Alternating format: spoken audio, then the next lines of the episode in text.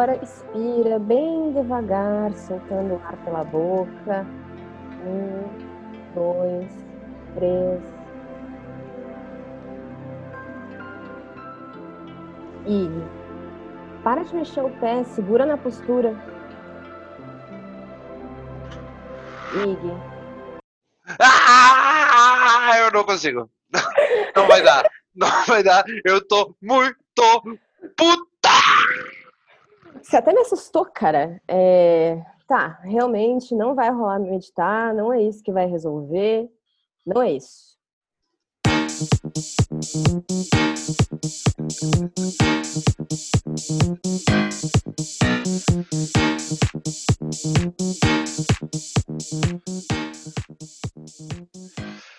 Bem-vindos ao Não É Isso, o podcast que nasceu da indignação de duas pessoas exaustas.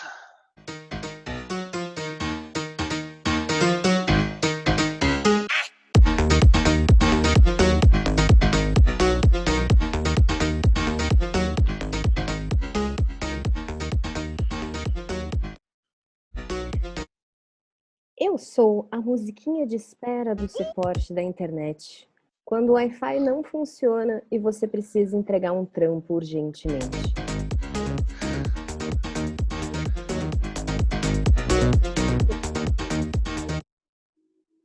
Meu nome é Marília Silveira e entre ser feliz e ter razão, eu prefiro ter razão.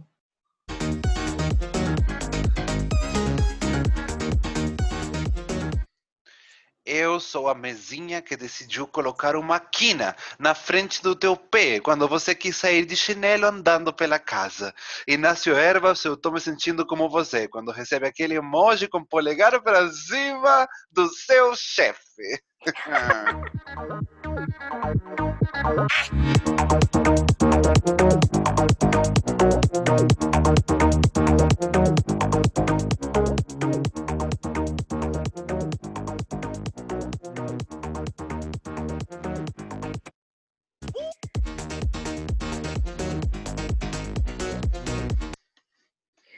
Dizem que reclamar não ajuda em nada. Dizem que é melhor a gente focar naquilo sobre o que somos gratos, que é importante a gente tentar reclamar menos. É, nós estamos cientes de tudo isso, mas ninguém falou nada sobre desabafar, ninguém falou nada sobre ter alguns momentos catárticos, não é mesmo? E o episódio de hoje é praticamente uma homenagem ao que originou o Não É Isso, que é o podcast que nasceu da indignação de duas pessoas exaustas.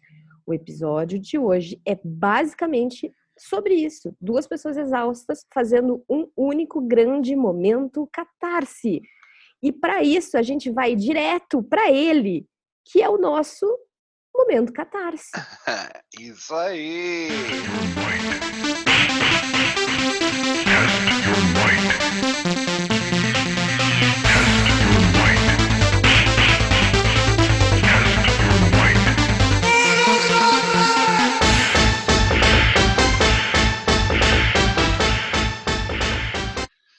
Que melhor maneira de começar o podcast do dia do que já direto no catarse. É isso. É, é, nesse momento é que a gente fala é isso. Mas para poder falar é isso, a gente chegou em muitos não é isso. Eu acho Fato. curioso que esse não foi o nosso primeiro episódio, porque na real a gente poderia ter começado contando da onde veio, né, o podcast, É, e que veio muito disso, né, de coisas que a gente estava indignado, de coisas que a gente estava exausto, de coisas que a gente queria soltar uma acidez aí pro mundo. E a gente testou um monte de formato, a gente pensou em um monte de formato e todos eles a gente falava, hum, não é isso, hum, não é isso. não é isso." Até que um momento talvez seja isso, talvez não seja isso, mas a gente vai desabafar mesmo assim, porque hashtag sem paciência, irmão. sem, paci- sem tempo, irmão, e sem paciência, irmão. Qual é o teu É. momento catarse de hoje? Olha, eu vou te falar para você aqui, tu para tu, que eu tô com várias. Meu Deus, praticamente se a gente for desabafar, eu posso falar dias e dias, porque catarse é o que não, o que não fala. Mas tem uma coisa que tem me incomodado muito recentemente, porque eu voltei às andanças das redes sociais do Twitter hum. para me atualizar de umas paradas e comecei a perceber que, meu Deus, como tem tanta coisa que me irrita nas redes sociais. E veio pelo insight dos Twitter, do Twitter que eu chamo os, os policiais da moral no Twitter. É, assim, dando um contexto, um exemplo rápido, faz uns, uns dias é, veio a falecer uma, uma artista, uma drag queen muito querida e muito amada, famosa mundialmente, a Titi Devane. Tadinha, ela teve muitas complicações de saúde, enfim é, é, ela faleceu e claramente a comunidade toda se mostrou muito, né, homenageando, mandando mensagem para a família de apoio, porque poxa, uma perda para a indústria, para indústria queer, drag, para tudo isso é uma perda muito grande, realmente vai fazer muita falta. E o que não faltou no meio disso tudo, de pessoas compartilhando os melhores momentos que tiveram com a Titi, ou com o Zavio, né, que era o cara que dava vida a Titi, é, teve muita galera falando e exigindo para as drag queens e para a galera queer do, do, do, do, do ambiente, né? Se manifestarem. Como você tem três, horas da, que foi anunciada a morte, você não fez nenhum post, você não fez um Twitter é, se manifestando, de dando os pêsames para a família. Então a galera começou a cobrar as pessoas até que, claramente, como as nossas amadas drags, elas não vão ficar caladas, começaram a responder que, de fato, por que esses policiais do Twitter têm que controlar o jeito que as pessoas sentem, por exemplo, nesse caso, luto que é uma coisa muito triste, muito complexa, e da onde eu queria muito saber essa catarse, da onde que vem no espaço da cabeça dessa pessoa que ela pode cobrar uma figura pública de eh, demonstrar luto, demonstrar felicidade, por quê? Por, por quê? Que que o que, que passa na cabeça e me dá muita raiva, muita raiva alheia por essas pessoas que não tem, não sei, que raiva. Eu não é... entendo, eu não entendo é, você querer policiar a forma como as pessoas sentem porra nenhuma, porque especialmente o luto, que é uma coisa extremamente complexa e particular, cara. Sim. É, não, não, faz sentido nenhum. Mas disso que você trouxe de das pessoas serem policiais da moral no Twitter, eu queria trazer o meu momento catarse já conectado com isso, que é, cara, por que que eu não sei, cara. Eu acho que assim, como a internet é uma coisa, entre aspas, recente, se for pensar em história Sim. da humanidade. Vixe. A, a gente, viu surgir. A gente não tá sabendo lidar. A gente não tá sabendo lidar. Uh-uh. Porque as pessoas, o comportamento das pessoas na internet é inacreditável no geral. Tanto é que, cara, quando você vê uma pessoa que age legal na internet, tipo, porra, pelo menos na internet você é legal já, sabe? Já é um ponto é. positivo pra pessoa, pra eu querer conversar com a pessoa pessoalmente um dia porque as pessoas são muito escrotas na internet. E aí, uma das coisas que tem me deixado bastante revoltado ultimamente é que é o seguinte: é, eu sou a primeira pessoa a ser contra você criar um, um personagem para divulgar o seu trabalho, sabe? Uhum. Eu acho que assim, se você se sente mais seguro criando um personagem para divulgar o seu trabalho, tipo, ah, eu crio um perfil que é só de trabalho, lá eu sou super mais caretona, mais para falar, não mostro tanto da minha vida e tal, para falar do meu trabalho. Cara, se é a forma que você encontra, beleza. Eu, eu cara, eu jamais julgaria nem nada disso, mas eu sou muito a favor é, de você não se esconder, de você ser você mesmo, né? Quando, mesmo quando você estiver falando de coisas mais profissionais, assim. Uhum. Só que o que tem me deixado um pouco revoltada é perceber que algumas pessoas usam sim é, o seu perfil de internet, seja Twitter, Instagram, principalmente Instagram, acho que é o que acontece mais isso, sim para divulgar o trabalho. Só que aí não se liga que mesmo que não tenha infinitos seguidores, já tem um certo poder de influência, que alguns posicionamentos uhum. e algumas atitudes vão gerar é, podem influenciar de fato a atitude de outras pessoas. E aí, o exemplo principal foi um exemplo que eu estava vendo hoje, de um cara que é meu amigo, até faz tempo que eu não converso com ele, mas ele é um cara super legal, enfim, não, não é uma pessoa do mal nem nada disso, mas ele é médico, ele é cardiologista, e ele tem um, ele, depois de muitos anos, eu sigo ele faz muito tempo, e transformou o perfil dele num perfil profissional para falar sobre coisas de saúde. Aham. E eu acho legal que ele fala também de música, porque ele também é músico, ele canta, ele toca vários instrumentos e ele mistura Aham. tudo. Isso é massa. legal, porque, sabe, mostra que ele é uma pessoa. Só que o que, que acontece? Ele tem muita gente que segue ele, com certeza, atrás dos conteúdos de saúde que ele faz, Aham. que são super legais. E aí, o que, que esse homem tá fazendo agora? Saindo, indo em restaurante, aglomerando. Nossa. E ele posta isso. E daí eu fico pensando, cara, se uma pessoa meio desavisada olha e fala, ah, porra, mas se o médico tá fazendo isso é porque tá tudo bem. Claro. Já podemos, né? Já estamos aí tudo liberado. Uhum. Eu sei que a maioria, eu sei que a maioria das pessoas já tá pensando que tá tudo liberado, mas eu fico pensando, cara, talvez esse cara esteja fazendo isso, tipo, ah, de mostrar que ele tá aglomerado, e saindo, e bebendo e sem máscara pela rua, Uhum. porque, tipo, em restaurante, tá ligado? Que é um lugar que você não, geralmente não fica de máscara porque você tá comendo. É, eu fico pensando que, cara, às vezes ele fez isso na inocência, de, sei lá, que eu tô compartilhando aqui o meu fim de semana, sabe? Aham. Acho que ele É. não parou pra pensar que ele tem sim um poder de influência, ele tem seguidor pra caramba. E, querendo ou não, a base da influência dele é saúde. Não é Uhum. uma pessoa que não tá falando disso em música. Tipo, Mais que corona, o vírus da poliéster que chegou na- nas veias desse. é, cara. E assim, eu sei que a maioria das pessoas tá fazendo festinha e tá postando nos stories, isso aí, tipo, foda-se. Agora, se você é uma pessoa que, porra, entre aspas, é uma autoridade em saúde, e as pessoas te seguem pra ver coisas relacionadas Aham. a isso, cara, eu não sei, eu acho meio estranho. Isso se aplica, eu tô só dando isso como exemplo, tá? Eu acho que isso se aplica a um monte de gente, a um monte de tipo de conteúdo das pessoas, cara, não entenderem que elas elas estão influenciando as outras, por mais que tenha, sei lá, 100 seguidores, você pode estar influenciando comportamentos. Aham. É, nesse sentido, serve muito também para você estar influenciando comportamentos negativos ou gatilhos ou coisas horríveis. Super. E o outro lado também que eu fico bastante revoltada é, foi um outro exemplo que rolou nessa semana que eu fiquei tipo, porra, mano, que decepção. Um cara que faz uns conteúdos que eu acho muito legais e tal, e aí eu descobri, né, por infinitos motivos aí, coisas e pessoas próximas, etc., que várias coisas que ele prega nos conteúdos dele, na prática, Não ele age acontece. exa- exatamente o contrário. assim. Hum. Então, cara, a o comportamento das pessoas na internet já seria um grande momento catarse, é isso? Nossa, super. Eu, eu vou te dizer que você me lembrou que eu, eu fiz uma, uma limpa do- dos minha, das minhas contas de Instagram, porque eu, não é surpresa para ninguém, né, que eu gosto de consumir um conteúdo drag, queer e artistas relacionado a isso. Eu parei de seguir todos os canais de fofoca, os maiores, que podia até, até estrategicamente me dar um posicionamento melhor, sabe?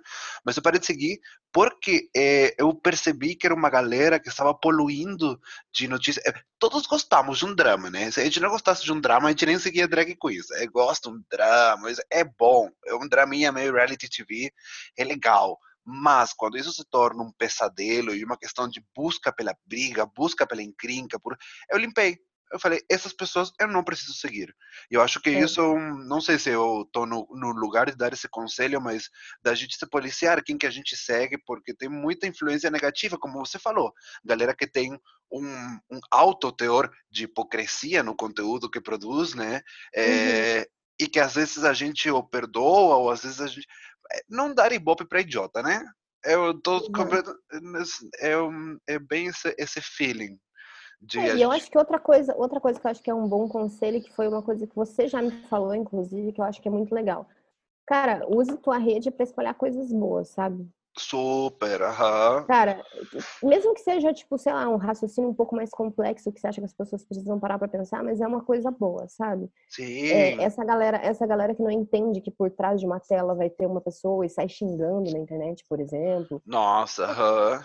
Cara, eu acho que tem tanta coisa que a gente precisa observar e tentar. Cara, já que a internet, e principalmente as redes sociais, nos colocam em bolhas, então que a nossa bolha seja saudável. Claro, claro. E se nutrir, eu acho que isso na, na momento de lugares criativos, eu digo, desde ter uma conta de baseada na Inspiração. É muito bom você se apoiar. É, eu vejo assim que tem algumas contas que às vezes falam, ai, que legal isso que você fez, ou isso que você comentou, e eu faço a mesma coisa com outras pessoas porque é, é inspirador. E às vezes você tá, como artista, falando agora como, de, como desenhista, né? Às vezes você não tá na melhor das vibes criativas, mas um elogio numa hora certa pode fazer uma diferença do caralho. E se a gente tem essa ferramenta, por que não usar essa ferramenta para dar um elogio? Vai que talvez a pessoa nem lê, talvez a pessoa tenha 5 mil milhões de followers e não lê, mas talvez a pessoa tenha 20 milhões de followers e ela lê o teu comentário de, né? Porque isso é, eu acho que é o legal das redes sociais. Por que, que ao invés de você falar uma idiotice, você não fala uma coisa boa do que você gosta, né? É, to, to, tome cuidado com do que você está se alimentando é, exato. com o que você está transmitindo. Acho que essa é a mensagem. Super. Vamos para o nosso momento histórico do dia? Uhul.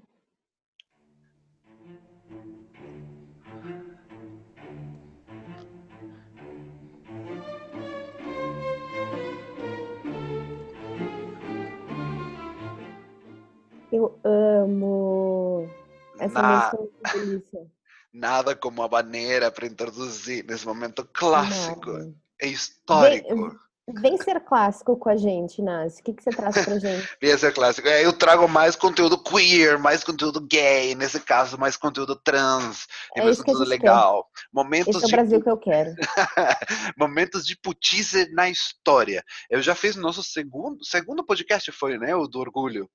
É, eu Foi. falei eu falei um pouco sobre Marsha P. Johnson e Sylvia Rivera. E esses dias estava voltando a ver documentários e entrevistas com a própria Sylvia Rivera, que ela é uma pessoa que eu acho fantástica, admirável, um exemplo para a história, para a precursora né, do, do ativismo trans eh, em Nova York. E a Sylvia Rivera era uma pessoa que ela estava puta com o sistema, e ela estava puta com, e ela não tinha medo de falar.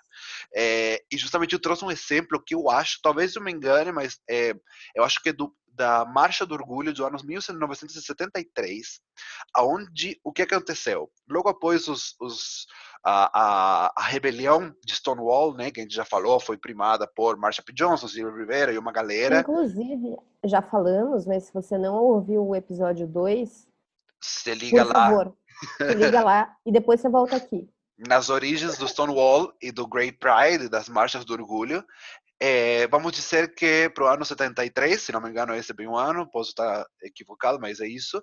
É, já tinha uma marcha do orgulho e as drag queens e as trans foram puxadas para o fundão da marcha, para finale, a finaleira, onde já quase ninguém ia ver elas, quando claramente foram elas quem estavam na frente o tempo todo, foram elas praticamente que criaram o movimento.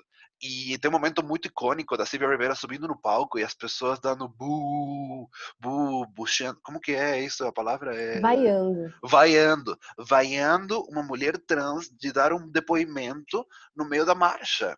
E ela estava completamente indignada e puta. E ela fala, vou depois a gente pode até colocar uns trechinhos nos stories para compartilhar é, pedacinhos dessa conversa, porque ela, ela, eu juro que eu revi recentemente e me dá uma dor no meu coração eu ver que uma das pioneiras da marcha não fazia muito tempo que tinha acontecido tudo isso foi vaiada por ser uma mulher trans expressando como era interessante, o que produziu Caralho que a Silvia Rivera teve uma, umas, umas altos e baixos na vida dela.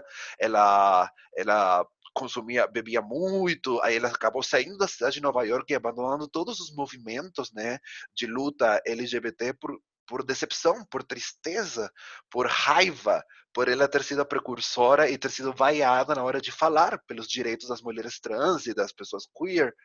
É, foi só quando Marsha P. Johnson morreu que ela voltou e pouco a pouco foi recuperando o ativismo, né?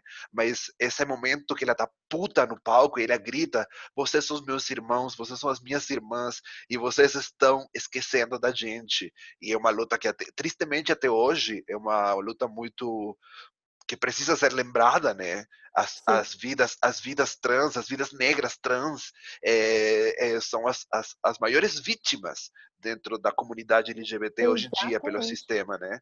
Então, Exatamente. trazendo esse momento puto histórico, a Silvia Rivera é uma pessoa que sempre teve brava, com fundamento, como a gente fala aqui, é, puta com informação. Exatamente.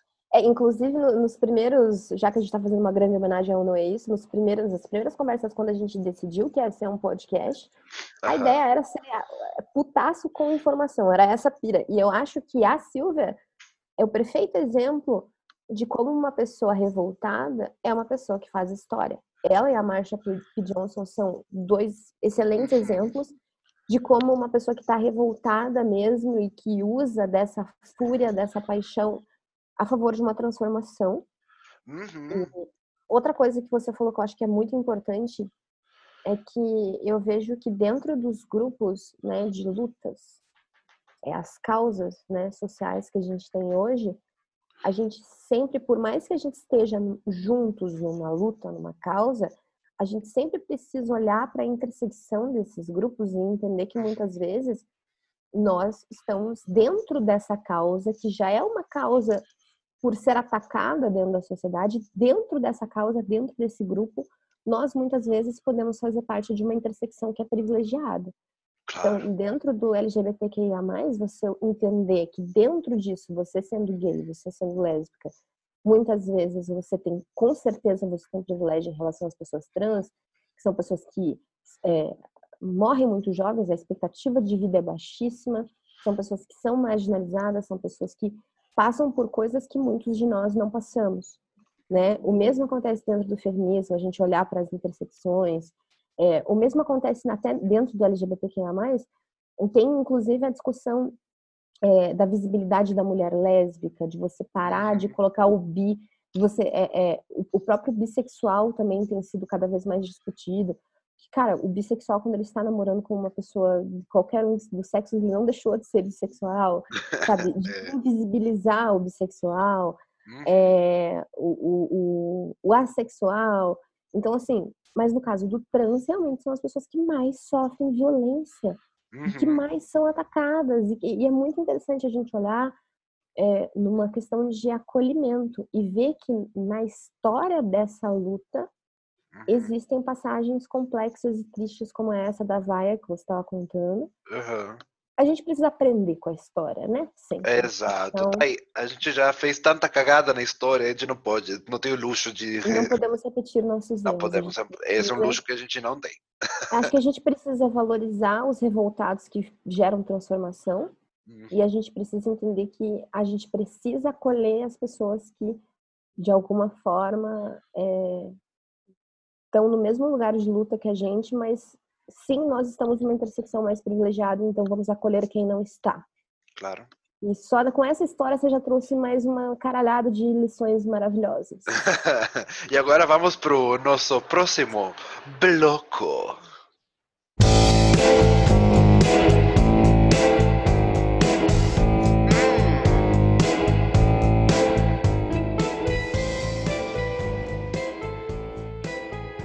Hoje a gente que tá que animada nas potências, parece que esse momento catarse eterno é parte Tudo da nossa, é nossa essência. O é, que, que você tem Má, de legal aí, de momento Olha, você, referência? Você deve estar tá achando, você não é isso, você deve estar tá achando estranho que a gente está fazendo um momento catarse, está fazendo um grande episódio putaço, e até agora a gente não mencionou o Bolsonaro. Chegou ah. esse momento. Você achou que não ia ter? Ah, querido. Primeiramente, fora Bolsonaro. Segundamente, vai tomar no cu Saro Winter, Guedes, Salles, enfim, toda essa galera. Todos juntinhos na mesma sacola de bosta. É...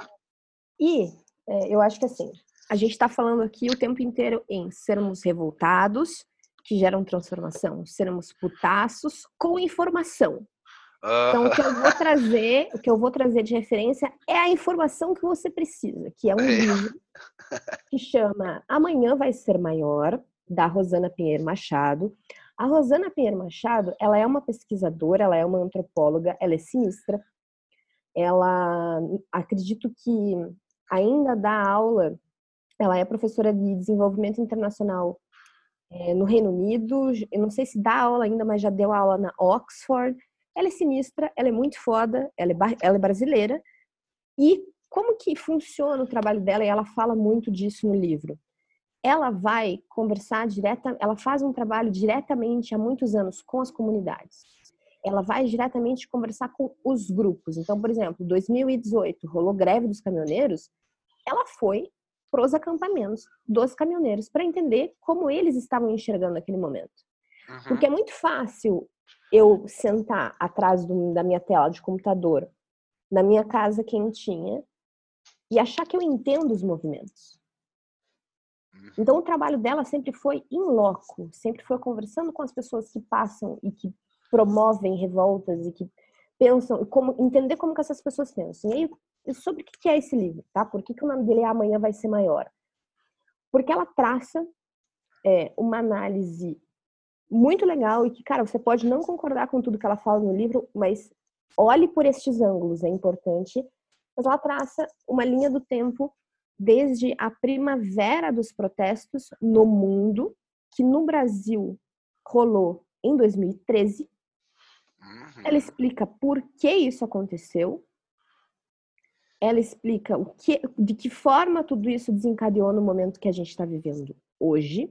Uhum. Mas não é um livro que vai te deixar putíssimo e vai, vai te fazer mal, sabe? Porque eu acho que a gente precisa se alimentar de coisas boas nesse momento, ainda mais quarentena, enfim.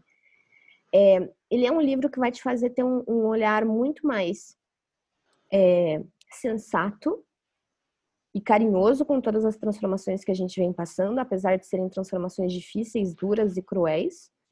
É, e principalmente de entender o lado das pessoas que não pensam como você.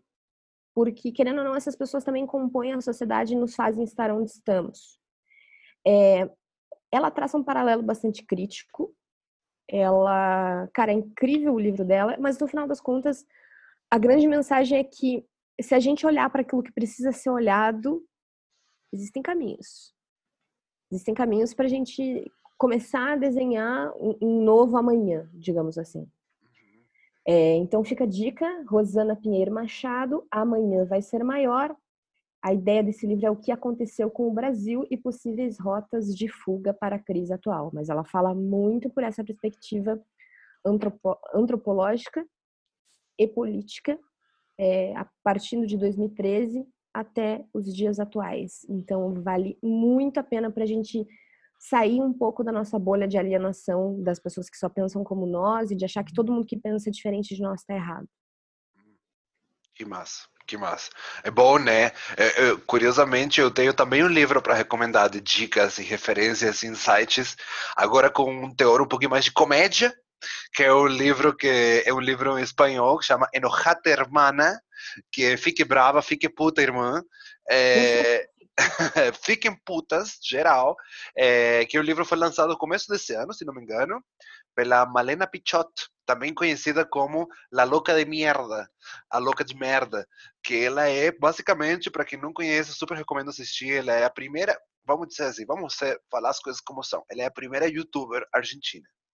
Lá, quando o YouTube não tinha nem publicidade sequer, ela estava lá fazendo vídeos e ela é uma humorista, radialista, né, atriz, é, feminista.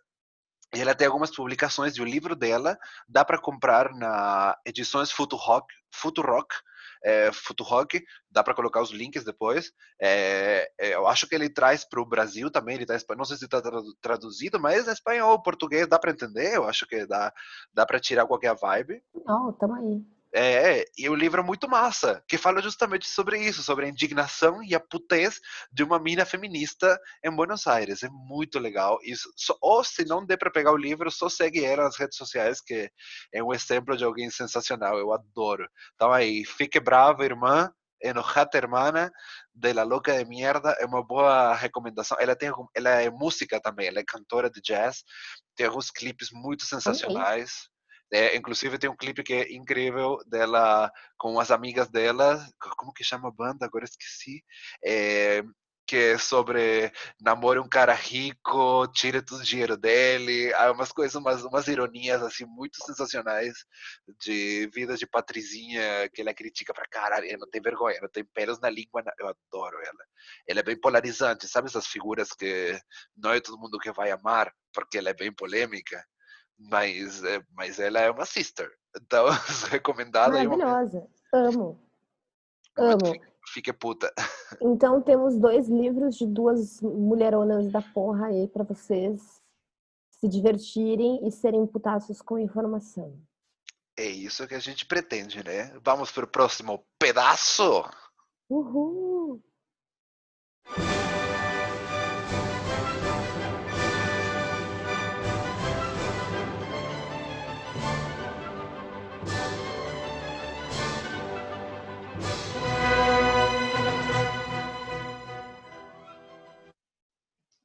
Tchan, tchan, tchan. Pois bem, atualidades. Vamos falar de uma atualidade que realmente a gente precisa colocar em voga, né? A gente precisa olhar para isso falar sobre isso, que é a questão da taxação dos livros. A proposta, né, da equipe econômica do governo federal é, quer modificar, né, esse quadro por meio da reforma tributária essa proposta prevê uma taxa de 12%, tá? Para quem não sabe, esse mercado ele, ele era isento desde 2004, tá? E é, primeiro que assim, sim vai reduzir o acesso de muita gente, sim vai quebrar muita empresa do setor que já está passando por maus bocados desde que a gente teve, enfim, transformações digitais, né? A gente começou a ter um mercado muito mais digital. É, muitas empresas desse segmento fecharam, inclusive é, como que era o nome? A Livraria Cultura, a Saraiva, né? Então são empresas que estão em recuperação judicial. E, cara, a gente colocar uma taxa no livro é sim reduzir o acesso de muita gente, é sim fuder com o segmento, considerando que existem muitas outras coisas que podem ser taxadas, como iate e jet ski, por exemplo. Iate e jet ski não são taxados, veja só que doideira. Nossa! Vai tomar no cu. Então, como dá, tem muitas grandes fortunas, né? Grandes fortunas, vou claro. taxar grande fortuna ao invés de taxa livre, né? Claro. E outra coisa, e outra coisa que eu acho que assim, ah, muita gente pode estar pensando, porra, mas qual que é o problema de já que a gente está o governo está precisando de dinheiro, o governo está falido e a gente vai enfrentar uma crise filha da puta, qual que é o problema de botar a taxinha a mais ali e tal? Antes de qualquer coisa, é um problema uma vez de que a economia precisa girar. Se eu tô ferrando com o setor de economia que já não anda bem, já não andava bem pelas transformações digitais todas, e também por causa de quarentena, pandemia, coronavírus, a crise do coronavírus, esse foi um setor que foi super afetado. É, outra coisa que as pessoas não entendem é que essa, essa taxação de 12%, ela não significa que os livros que a gente compra, a gente estava falando agora há pouco, né, de, de livros, é, não significa que os livros que a gente compra vão ficar 12% mais caros, porque uma taxação ela significa um efeito cascata. Então, os livros que a gente compra vão ficar pelo menos 20% mais caros. Isso significa que muita gente não vai conseguir comprar e não vai conseguir acesso aos livros. Ah, Marília, mas tem um monte de conteúdo digital aí. Beleza. E o setor inteiro? As editoras pequenas, as editoras médias, as livrarias, tá? Isso, cara, qual que é o sentido considerando que existem muitas outras coisas para serem taxadas? Taxar a fonte de conhecimento a essa altura do campeonato, é, para mim, soa também como sim uma cortina de fumaça para outras coisas horrorosas que estão acontecendo no governo. Sim, claro. É, mas eu acho que é importante a gente sim defender isso como uma causa, claro. mas não fica, não é porque a gente está defendendo isso como uma, como uma causa que a gente tem que ficar cego para todas as outras coisas que estão acontecendo. Uhum. Porque é claro que o governo sabia que isso ia gerar polêmica. Claro. E toda vez que, colo que colocam alguma coisa é, como polêmica, a gente sabe que muitas outras coisas estão acontecendo que muitas vezes não são tão faladas. Então, sempre que acontece uma polêmica muito revoltante, como é o caso da taxação do livro, se você não está revoltado com isso, eu não sei nem o que você está fazendo aqui no nosso podcast. não, tô brincando, tô brincando. Pode ficar, tá tranquilo, é tudo nosso. É... Mas fique puto. é, eu acho que assim, se revolte com isso, mas não, não se deixe ficar cego por isso, porque tem outras coisas acontecendo também, né? É, e toda vez que alguma coisa muito polêmica assim passa a ser discutida, pode ficar de olho que está tendo, tendo, alguma coisa pior por trás acontecendo, sabe? É, não é então, é teoria da conspiração, é não, realidade, não é. é. dados. É realidade, é realidade. E, é. E, e, muitas vezes, até teorias da conspiração são usadas como cortina de fumaça para as outras bostas. claro! É, mas enfim, eu acho que a, taxa, a, questão da taxação dos livros a gente precisa olhar para as pessoas que vão perder o acesso, a gente precisa olhar para todo um segmento que já está perdendo muito, né? Nesse ano, o prejuízo desse segmento está sendo um, um absurdo. É, dizem que né, as perdas né, desse ano nesse segmento já, já chegam a 1,4 bilhões, é muita grana. Nossa. E por último, mas não menos importante, a gente precisa entender que 12% é muita coisa e vai gerar um efeito cascata em relação ao preço que isso chega para nós. Efeito cascata porque se esse livro vai passar por várias mãos, né, várias organizações e várias empresas claro. até chegar a nós, tudo isso vai ser repassado. É... Então, vamos prestar um pouco mais atenção nas coisas que estão tentando ser decididas aí. A Sim. equipe econômica do governo federal está passando por várias mudanças, tem uma galera se demitindo, tem várias bostas acontecendo. É, se você não viu a proposta de reforma tributária, ela está bem. É uma coisa assim que, olha, tem nada a ver com as propostas de governo que foram feitas inicialmente. Então, assim, vamos se atentar. Momento atualidades do putaço é fica esperto. Eu sei que muitas vezes a gente fecha o olhinho para manter a saúde mental e não não vê tantas notícias assim em relação ao nosso governo, mas tem coisa que não dá. Uhum. Tem coisa que a gente tem que ficar de olho. É Sim. isso. Sim, com certeza. Me, me parece já já logo faz seis anos quando eu cheguei no Brasil já percebi como era caro um livro aqui, como o acesso ao livro. Para uma, uma ideia, não tem tanto sebo na Argentina. Eu acreditaria que tem muito menos do que tem aqui, porque o acesso aos livros, ainda que caríssimo, é mais acessível. Aqui já é caro. E com uma pessoa que recentemente publicou um livro aqui no Brasil, que não sabe, é hashtag é, temos um livro de RPG, é uma indústria que, cara, pensar em taxar a indústria da, da, dos livros é praticamente, me parece, a sensação de estar chutando alguém que está muito machucado, sabe? É chutar cachorro morto, exatamente. Exato, é, é, é bem isso. E eu não consigo entender, a, me deixa puto, completamente indignado, por exemplo, essas questões da taxação à riqueza, a quantidade é. de grana, de pessoas que sabem que gerações e gerações da família deles não vão ter que mexer um dedo e vão viver em riqueza no Brasil. Outra coisa que me deixa puto, essa idiotice da, da realeza, essa elite, é, é uma coisa muito revoltante. E essas pessoas é, não pagam impostos. Na verdade, assim, é, eu, eu acho que tem, tem, tem uma parada que é muito doida nisso, é que realmente o acesso à cultura e à educação ele vem sendo é, surrupiado de nós, né, nos últimos tempos aqui no Brasil. É, e, inclusive, essa é uma das coisas que, no livro que eu indiquei agora há pouco, no outro momento, a Rosana Pinheiro Machado traz uma visão que eu acho que é muito interessante da gente ver, que é as revoltas que a gente teve no mundo inteiro é, e que no Brasil culminaram em 2013, que foi a lá não é por 20 centavos, é, muita gente falava, cara, mas tem, muito, tem muita gente que estava muito melhor naquela época que estava revoltada e estava protestando. Sim, por quê?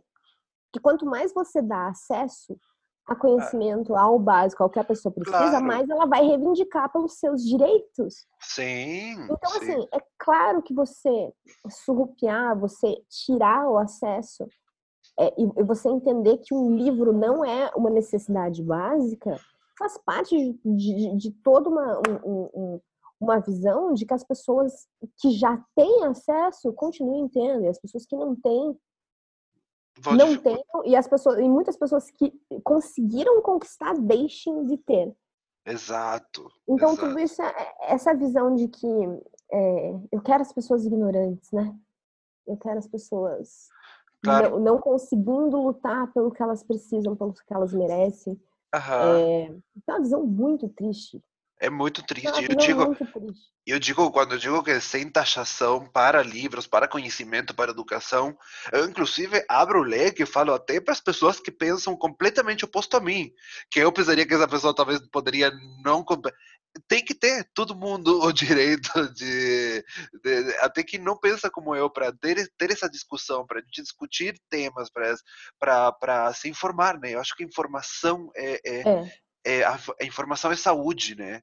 Se Informação estamos falando, se estamos falando que precisamos nos informar e precisamos observar essa quebra do nosso acesso à educação e conhecimento, outra coisa que eu queria deixar aqui, só, só, só vou largar aqui e sair fora, tá? Desse momento atualidades.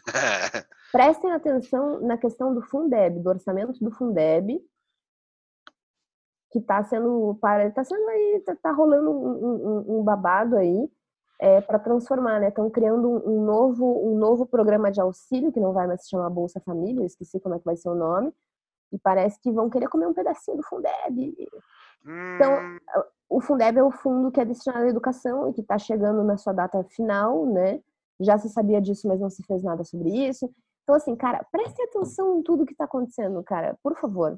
Eu acho que, assim, se pessoas como nós não prestarem atenção e não começarem a debater, não não começarem a levantar esse tipo de questionamento, nós estamos fodidos. menos, menos TikTok e mais informação, É, criança.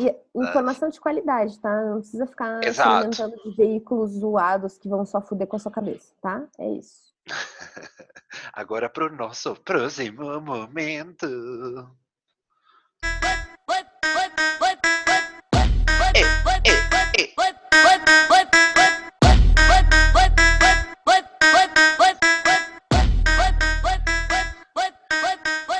O beat do DJ Lucas que a gente entra no É. nosso. Eu já tava aqui com a raba pro alto.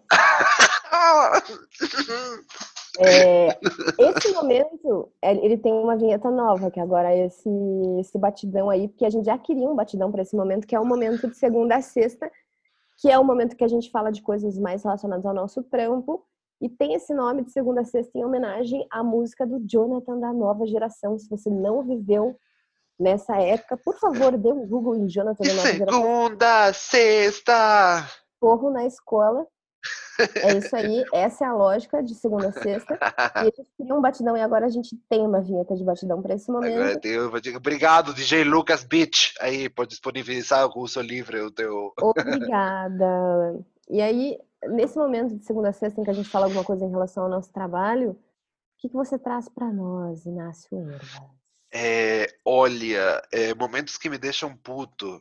É, é uma coisa que eu acho que, pelo que você tinha me comentado, vai ser melhor que você é, fale o, o, o teu momento de trampo, que eu acho que o meu tem a ver com o teu, sabe? Tem a ver, é, A, tá, a de é, ping-pong. Tá. Acho que a, a ordem não, ia, não iria alterar os fatores, mas o negócio é o seguinte, a gente estava conversando antes, é, e o que eu tinha mencionado pro Ig é que eu tenho certeza que não importa qual é a área que você trabalha, não importa qual é o seu cargo, não importa o quão foda você é na tua área, tenho certeza que você também está convivendo com frequência com essa soberba profissional de algumas pessoas que, sei lá, às vezes conquistaram um certo cargo de poder ou conquistaram algum tipo de relevância no seu segmento, whatever, e por isso elas acham que elas sabem muito mais do que todo mundo, mesmo quando é um profissional de uma área totalmente diferente, ela não quer ouvir.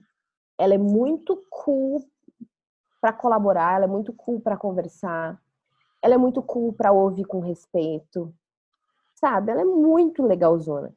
E aí, primeiro que eu acho isso ridículo, porque se você é foda pra caramba, você não precisa agir com essa soberba. Eu acho que isso demonstra até uma certa insegurança. claro. Você não é tão Eu foda acho que- assim se você precisa ser. É, eu acho que assim, claro que todo mundo passa por momentos que às vezes a gente precisa colocar o pau na mesa, dar um peitaço e falar, epa, peraí, me respeita. Agora, se não aconteceu nada, se era pra ser tudo na boa, e a pessoa vem dar uma de, ah, não, porque eu sou muito cool pro que você, pro teu conhecimento. Porque a forma como você tá trazendo aquilo que você manja, hum, ai, não é pra mim. Porque eu manjo muito mais que você da tua área, daquilo que você estudou e faz a vida inteira. Sabe essas pessoas? Uhum, uhum. É, e eu tinha visto isso muito acontecer, até não, até não tanto comigo, por sorte, porque eu fico muito puta com isso, mas com pessoas que estão em torno de mim, eu tô vendo esse tipo de bosta acontecer. É, e eu fico muito revoltada, porque não precisa fazer isso. Eu acho que assim, em que momento essa cultura de lacre, de lacração da internet começou a ser maravilhosa e maneira também na, na, nas empresas, na, nas reuniões, ou veio das empresas e foi para a internet, não sei. É, não sei se veio o ovo ou a galinha primeiro. O fato é que essa, essa lógica meio de querer dar um lacrezão sem necessidade nenhuma, sabe? Querer dar que Aham. uma piadinha, querer se pagar de super too cool for school, sabe? Essa galera, assim. E super. isso é uma coisa que tá me deixando tão cansada. Que Nossa. toda vez, toda vez que eu vejo uma situação dessa, geralmente ela é uma situação que é muito tipo. é, eu não sei do que, que eu tô falando, mas a minha ignorância é mais maneira do que o seu conhecimento. É. Sa- Sabe uma coisa meio empinado? De tipo, Super. cara, e aí, assim, é, graças a Deus, porque assim, eu acho que ninguém tá livre de cometer erros, né? E fazer bostas. E ser babaca. Todo mundo pode ser babaca, todo mundo pode ser tóxico. Mas, graças a Deus, eu posso dizer que duas coisas que acontecem no meu trabalho me afastam muito de, sabe, ter algum tipo de atitude nesse sentido. Que Aham. são, primeiro, eu trabalho com adolescentes há muitos anos. Hum, E parte da nossa metodologia de trabalho é conversar com o adolescente de igual para igual. A gente não é professor dele. uhum. E por mais que eles nos respeitem como pessoas que são mais velhas e que já fizeram várias coisas na vida e tal, é, parte do método é fazer com que esse cara entenda que ele tem poder de transformar e de criar coisas assim como a gente tem. É, então a gente sempre conversa muito de igual para igual com o adolescente, no sentido de, cara, você não vai ser quando você se formar ou quando você estiver trabalhando. Você já é, você já pode criar coisas. Bota a mão na massa aí, tamo junto. Ah, você precisa de uma ajuda aí? Ah, é nóis, beleza. E a gente conversa com eles muito de igual, assim.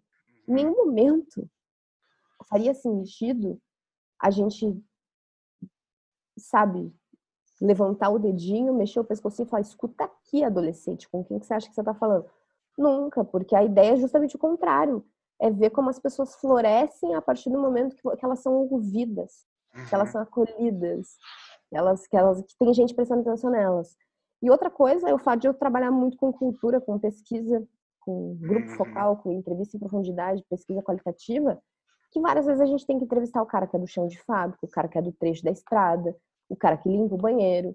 A gente entrevista essas pessoas, a gente conversa com essas pessoas. É importante considerar o que essas, como essas pessoas vêm. Muitas vezes são Claro. pessoas que estão na frente da operação. Eu preciso saber de que forma elas enxergam a porra toda. Claro, tratar- sem Eu vou dúvida. tratar essas pessoas exatamente da mesma forma que eu vou tratar o CEO, Sim. porque senão, porque essas pessoas vão ter muito mais dificuldade em me transmitir o que elas pensam e como elas enxergam, porque geralmente elas estão acuadas, elas têm medo. Claro. E nessas horas, quando eu vejo as pessoas sendo babacas com pessoas que são muito fodas, tipo, tem uma pessoa que se acha muito foda e tá sendo babaca com uma pessoa que é, é muito foda, eu fico pensando, imagina como que essa pessoa trata o porteiro. Né? Imagina como que essa pessoa trata o cara da padaria, tá ligado? O caixa do supermercado. É, eu, eu fico bastante enojada, assim. Isso é uma Sim. coisa relacionada ao meu trampo, que infelizmente, assim, eu evito ao máximo ter que conviver com esse tipo de gente. Mas às vezes acontece, né? A gente não escolhe, né? Acontece. É, A gente tem que mandar que- mesmo é essa pessoa se fuder.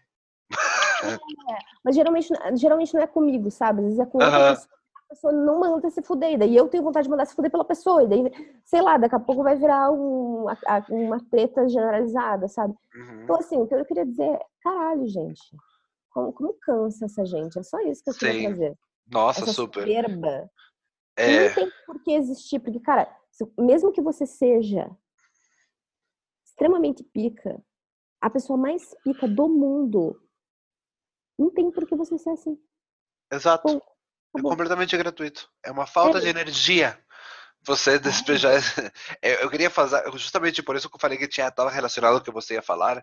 É, você falou muito do meio das empresas, né? Do meio do, do business. Existe também no meio do teatro e das artes uma figura que me dá muita raiva, que é uma figura, um arquétipo, né? Mais, mais com o estereótipo, é já uma construção arquetípica do diretor malvado, do diretor puto, do diretor ególatra, soberbo. Uhum. É, é, e é isso uma coisa que eu comprovei. Eu sempre falo que eu tive muita sorte de ter sido dirigido sempre por pessoas muito carinhosas quando eu atuei, quando eu gravei, né? Enfim, sempre fui muito bem dirigido na questão de sempre ser bem tratado, sabe?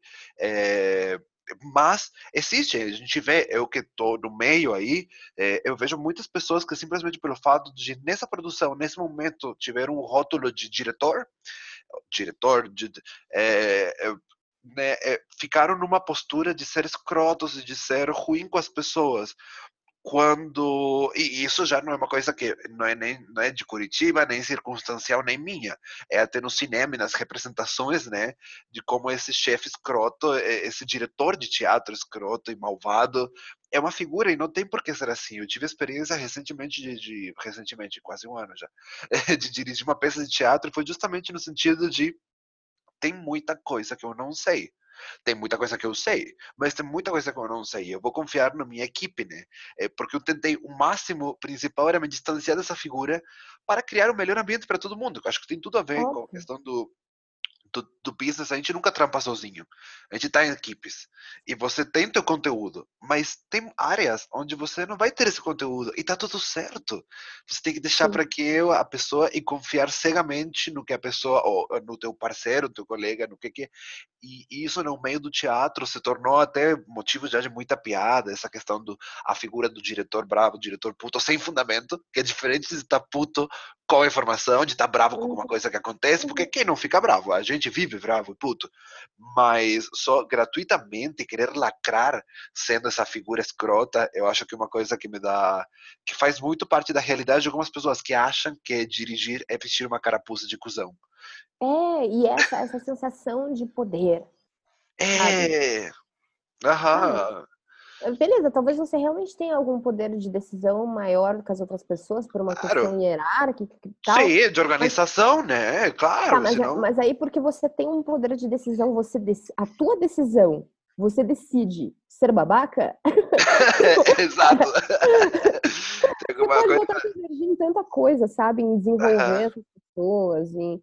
É, e geralmente, no meu meio, pelo menos, geralmente essa coisa meio arrogante, School for School vem de galera que prega pra caralho o discurso de colaboração, uhum. discurso de criatividade, de vamos fazer juntos, vamos crescer juntos. Uhum.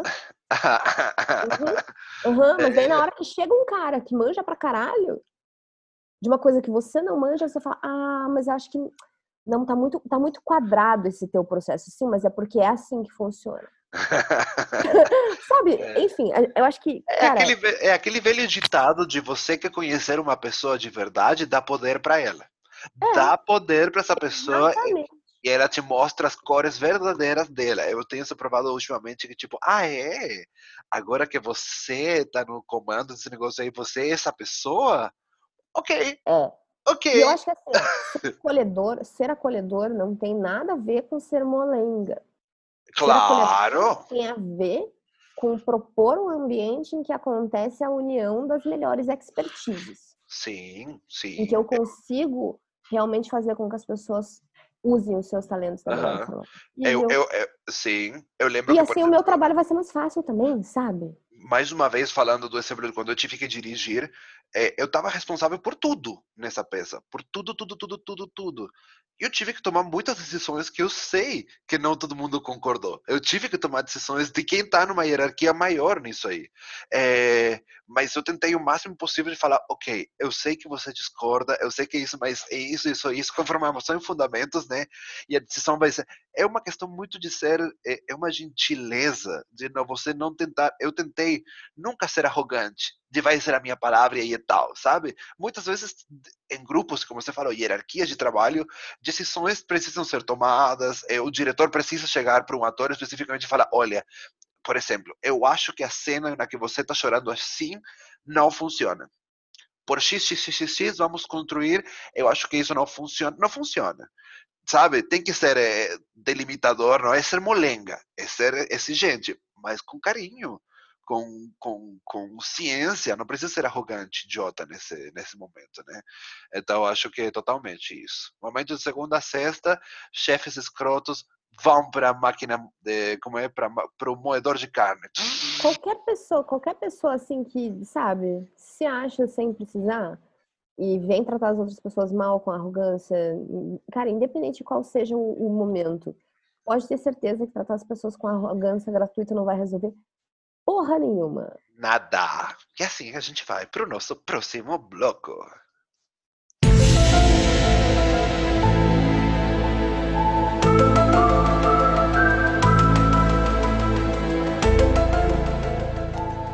Ai, ai, ai, ai, ai, ai, ai, chegando ao finalzinho, aquele bloquinho de despedida, momento teletransportation.